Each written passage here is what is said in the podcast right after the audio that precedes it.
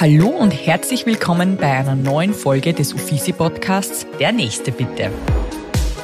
Mein Name ist Stefanie Schauer und ich freue mich, dass ich mit diesem Podcast Gesundheitswissen von Top-Medizinerinnen und Therapeutinnen für alle zugänglich machen kann.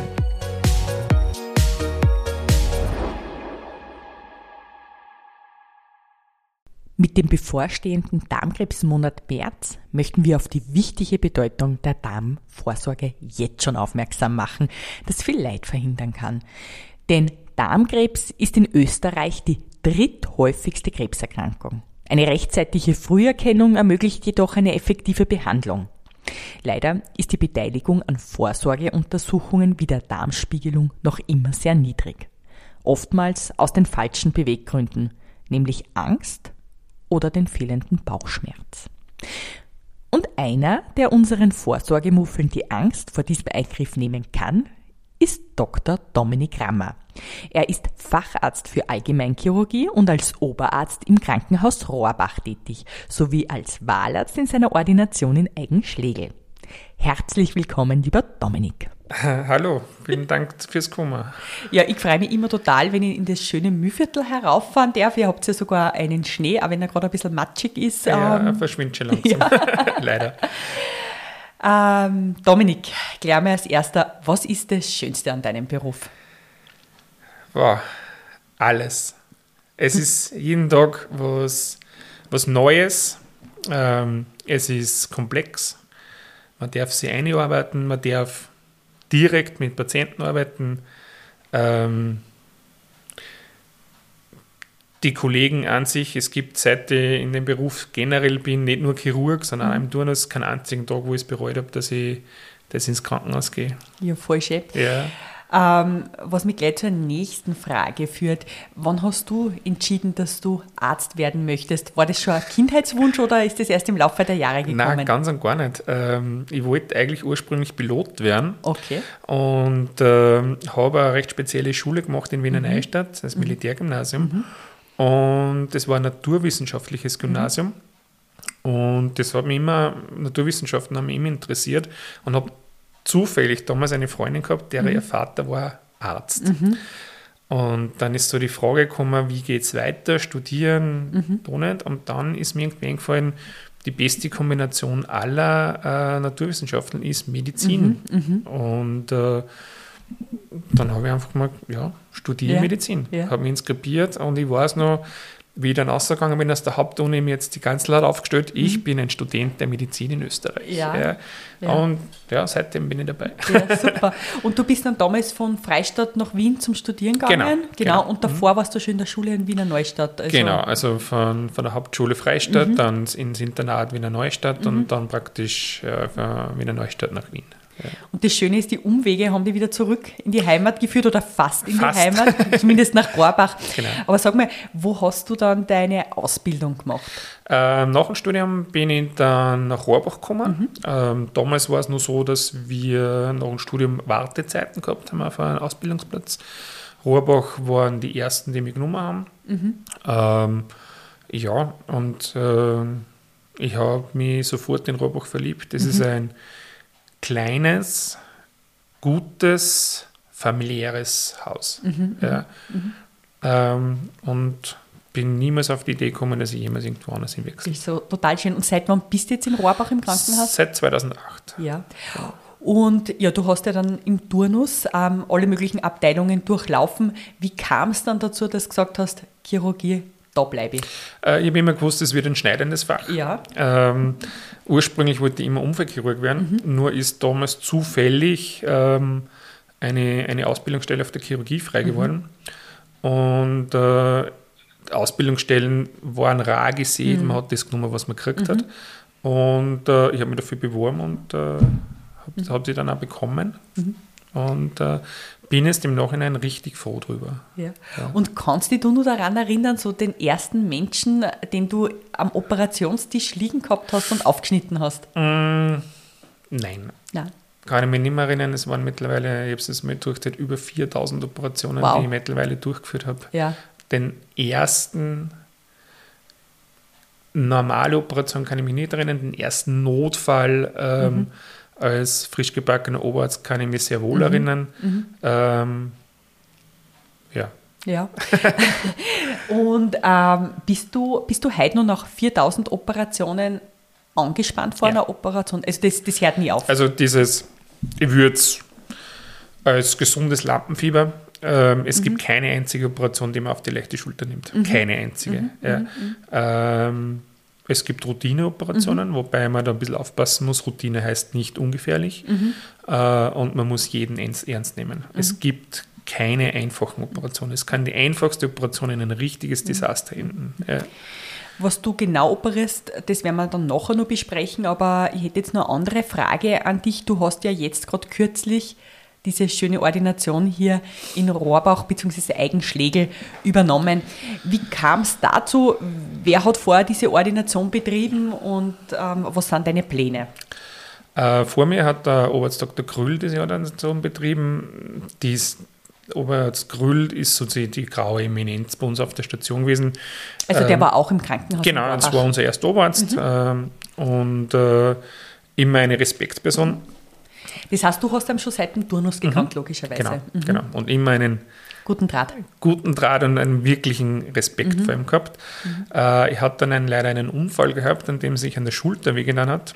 Und äh, er hat dann sozusagen nach einer ähm, nach einem Ersatz gesucht in dieser Zeit seines Krankenstands und ist an mich herangetreten und das war eine Riesenehre. Riesenehre, ähm, dass er gerade mich ausgesucht hat. Und ähm, so hat sich das dann entwickelt, äh, dass wir darüber gesprochen haben, wie es mit seiner Ordination weitergeht und ob ich mir das vorstellen kann. Ja. Und äh, äh, dieses Angebot schlagt man nicht ab. Ja, ja. Ja, und da hast du seine Operationen übernehmen dürfen und das in, wann war das in etwa?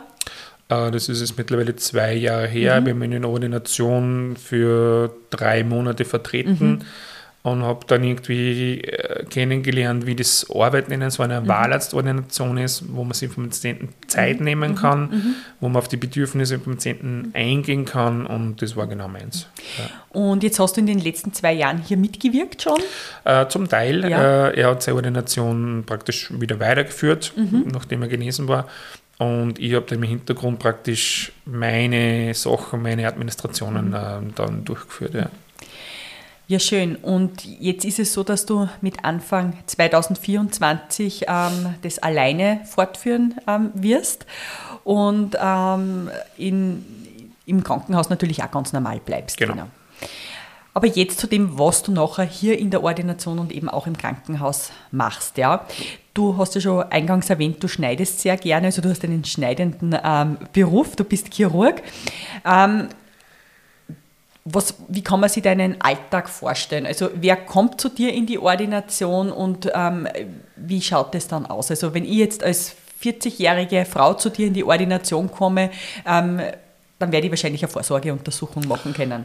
Äh, In der Regel in der Vorsorgeuntersuchung, ähm, generell aber auch mit Beschwerden im, im Magen-Darm-Bereich generell, ja, ob es zur Abklärung ist von, von Durchfällen, einfach ein Unwohlsein, Abklärung von Sodbrennen im, im Magen, ähm, äh, sozusagen Abklärung bei genetischer Vorbelastung. Und natürlich, wenn äh, Muttermale zum Entfernen sind, eingewachsene Zehennagel, beziehungsweise präoperative Begutachtungen, eben Favorit, äh, Krampfadernoperationen, ähm, Gallenblasenoperationen. Zum Thema Vorsorge, jetzt, das interessiert mich natürlich in meinem Alter ganz, ganz besonders. Ähm, also, welche Vorsorgeuntersuchungen würdest du 40-jährigen Patientinnen empfehlen? Ähm, ab 40 gilt das Vorsorgeprogramm eigentlich noch nicht. Okay. Ähm, ab 50 Okay. und das alle 10 Jahre und zwar den Dickdarm. Okay. Es gibt äh, noch keine ausreichenden Zahlen, dass der Magen auch als Vor Vorsorgeprogramm ähm, gilt. Im asiatischen Raum ist es nach wie vor so, ähm, bei uns noch nicht.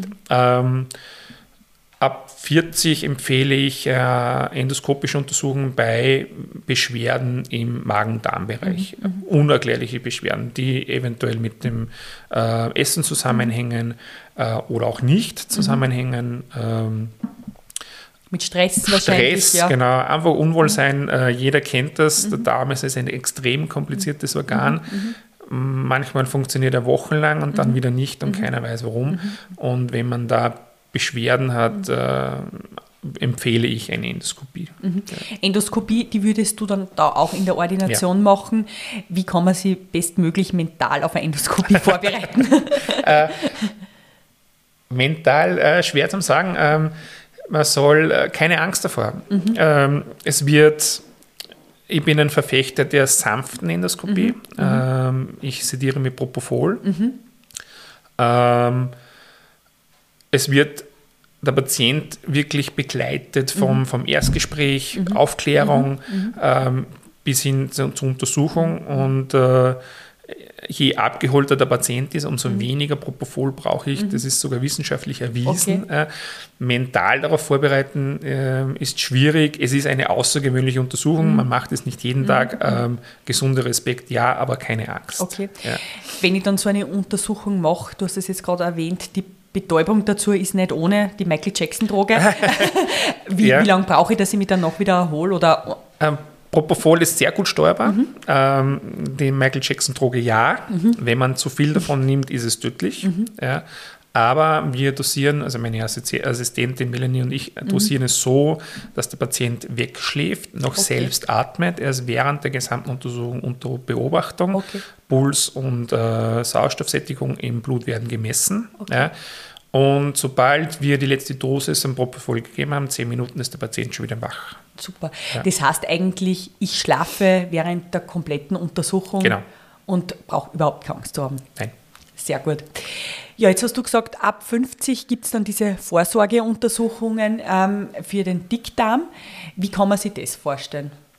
Ähm, ja, man meldet sich einfach mit einem Termin an, man holt sich ein Abführmittel, ich empfehle das Pico-Prep, man mhm. kommt an einen Termin, ähm, es wird nochmal eingehend über die Untersuchung gesprochen, ähm, es wird sich die gesamte Dickdarm bis eben zum Eintritt in den Dünndarm äh, mhm. angeschaut. Mhm. Falls Polypen vorhanden sind. Ist das, sind Polypen eines der häufigsten? Ja, genau. Also, also wie kann man sich das vorstellen? Wie geht das dann? Das sind weiter? so Schleimhautausstülpungen, mhm. aus denen sich rein theoretisch irgendwann Krebs entwickeln kann. Mhm. Ja, je größer der Polyp, umso wahrscheinlicher, dass es irgendwann Krebs wird. Mhm. Äh, diese kann man in der Untersuchung sofort äh, entfernen. Also ja. während der Untersuchung mhm. sogar noch. Äh, mhm. es sei denn, sie überschreiten ein gewisses Größenmaß, mhm. ähm, dann vereinbare ich aber mit dem Patienten einen Termin mhm. im Krankenhaus, dass wir es unter kontrollierten stationären okay. Bedingungen machen können. Und dieser Polyp, wenn du den nachher rausgeschnitten hast, der wird, der eingeschickt? Genau, der ja. wird eingeschickt, untersucht. Ja mhm. und auf seine Veränderung äh, untersucht und danach richtet sich dann auch äh, die weiteren Untersuchungen ist er Low Grade und mhm. unter einen Zentimeter ist es ganz normal, eine ganz normale Untersuchung das in den nächsten zehn Jahren. Quasi das ist, Best Case. Das ist Best Case. Mhm. Ja. Ist er über einen Zentimeter oder High Grade, dann in drei Jahren. Und wenn ich, wenn ich ihn in Teilen entfernen muss, dann in einem Jahr wieder Kontrolle. Okay. Das heißt, da kann unter Umständen wirklich bei dieser Untersuchung Schlimmes herauskommen und auch da begleitest du dann äh, den weiteren Therapieverlauf genau. deiner Patientinnen. Genau, also genau. wenn da jetzt was Schlimmes rauskommt äh, oder eben Krebs, wie würde es dann ausschauen? Also das kannst du diagnostizieren? Ja, genau, also wir ne-, nehmen Proben, schicken mhm. es ein und je nach Histologie ähm, sind dann weitere Untersuchungen notwendig, die werden wir dann stationär im Krankenhaus Rohrbach machen. Ähm, je nachdem, welches Organ betroffen ist, dann eine Computertomographie. Äh, und dann äh, muss man schauen, wie weit fortgeschritten mhm. ist der Krebs, hat er schon Absiedelungen in der Lunge, in der Leber. Mhm. Dann äh, läuft es auf eine Chemotherapie palliativ hinaus. Mhm. Sollten diese Ablösungen, Absiedelungen noch nicht sein, kann man das betroffene Organ oder einen Abschnitt des Organs entfernen. Mhm. Hat dann die nächsten fünf Jahre Nachsorgeuntersuchung und ist im Grunde dann nach fünf Jahren geheilt. Du arbeitest ja als Chirurg ähm, mhm. mit unterschiedlichen Abteilungen zusammen. Du hast genau. ja gesagt, du bist dann der, der eben entfernt. Genau. Ähm, mit welchen Abteilungen arbeitest du neben der Onkologie nun zusammen? Oder? Also interne Anästhesie, mhm. Äh, mhm. ohne denen geht es mhm. nicht. Ja. Äh, Anästhesie natürlich für die Operation mhm. und äh, interne für sämtliche ähm, hauptsächlich betroffen sind ältere Patienten, mhm. äh, die natürlich Komorbiditäten nennt man das, mitbringen, mhm. also Vorerkrankungen, Bluthochdruck und mhm. äh, dass man das Bestmögliche für den Patienten herausholt, arbeitet man intensiv äh, mit, mit den anderen Fächern zusammen. Mhm. Ich habe jetzt noch eine andere Frage zu, an dich und zwar, wenn du bei jemandem eben Krebs diagnostizierst, lernt man damit jemals umzugehen, diese, diese, diese Botschaft dann nachher auch zu übermitteln oder wie gehst du in solchen, in, in so, so, Ausnahmesituationen für den Patienten vor? Für die ist wahrscheinlich gar nicht mehr so die Ausnahmesituation, weil es ja irgendwo der Job ist. Äh, Aber unangenehmer Teil, ich stelle mir das vor wie eine Kündigung, bei mir vielleicht hin und wieder. Ähm, es ist schwierig. Ähm, leider ist es schon fast Routine. Mhm. Ähm, man muss in, in der Situation auf den Patienten eingehen. Mhm. Man, man entwickelt ein gewisses Gespür, ähm, wo kann man den Patienten abholen, wo nicht. Oder wo kann man ihn im besten Fall abholen. Man kann nie in einen Patienten reinschauen. Ähm, ja, äh, es entwickelt sich dann im Gespräch. Mhm. Wichtig ist, ehrlich zu sein. Mhm. Ja. Äh, die häufigste Frage ist, ist es heilbar ja. oder wie lange lebe ich noch? Ja. Und solche Fragen zu beantworten ist unprofessionell. Ja. Das geht nicht. Ja. In, in, einer, in, einem, in einem ersten Gespräch. Genau, mhm. genau. Ähm, vor allem diese Frage, wie lange lebe ich noch, äh, hängt von anderen Faktoren, hängt von anderen Faktoren mhm. ab. Genau. Mhm. Und wie ist die häufigste Reaktion? Also wie gehen brechen die nachher in Tränen aus oder haben Sie meistens jemanden mit bei diesen? Ja, also die meisten Gespräche ähm, verlaufen mit Angehörigen, mhm. würde ich auch empfehlen. Mhm. Ja. Aber würdest du denn schon im Vorfeld sagen, nehmen Sie jemanden mit ja. zum Termin? Ja. Mhm. Beziehungsweise die Patienten kommen von alleine und, und fragen, ob wer dabei sein darf. Ja. Ähm, wie ist die häufigste Reaktion? Ähm, eigentlich gefasst. Mhm. Ich glaube, dass man im ersten Moment das gar nicht so richtig verarbeiten kann, mhm. was jetzt wirklich mhm. äh, Sache ist. Mhm. Ja. Ähm, es betrifft natürlich auch einen Bereich, wo der Patient äh, keinen richtigen Einblick hat. Was heißt das jetzt mhm. wirklich? Mhm. Ähm, ähm ich versuche auch die, die Gespräche so einfach wie möglich, also mit so wenig Fremdwörtern wie möglich. Das ist als Mediziner extrem schwer, ja, ja. Ähm, dem Patienten das auch irgendwie begreiflich mhm. zu machen. Mhm. Ja. Mhm. Ähm, es kommt auch immer ganz darauf an, ähm, ist es heil, heilbar unter Anführungszeichen, dass man den, nur das Organ wegnimmt, dann ist das Gespräch relativ leicht. Mhm. Man sagt, mhm. okay, man schneidet, schneidet einen Teil vom Dickdarm raus mhm. und dann ist die Sache gegessen, also vermeintlich gegessen. Schwierige sind die ähm, Gespräche, wo es eben nicht mehr heilbar ist, eben mit Abseelung in der Leber und der Lunge. Mhm. Ähm, da arbeiten wir dann auch mit unseren Onkologen sehr mhm. eng zusammen, mhm. dass wir mal ein Vorgespräch machen mhm. und er dann sozusagen für die Chemotherapie ähm, das weitere äh, Gespräch führt. Wie, wie, kann man sich das vorstellen, wenn man einen Teil vom Dickdarm ähm, abschneidet. Mhm. Ähm, bin ich nachher eingeschränkt Nein. oder Nein. Nein. Also es kommt immer ganz darauf an. Ähm, wenn es die rechte Hälfte sozusagen ist, ähm, dann ist es relativ einfach, mhm. unter Anführungszeichen. Mhm.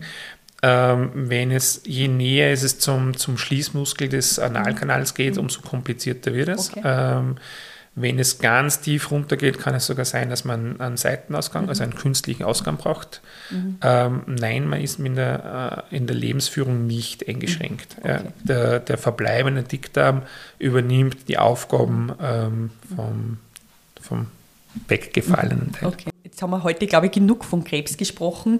Ähm, ist zwar ein sehr wichtiges Thema, aber trotzdem machst du ja auch noch andere ähm, Operationen. Ähm, und zwar kann man ja auch zu dir gehen, wenn man oder zu dir kommen, wenn man ähm, den klassischen Blinddarm hat?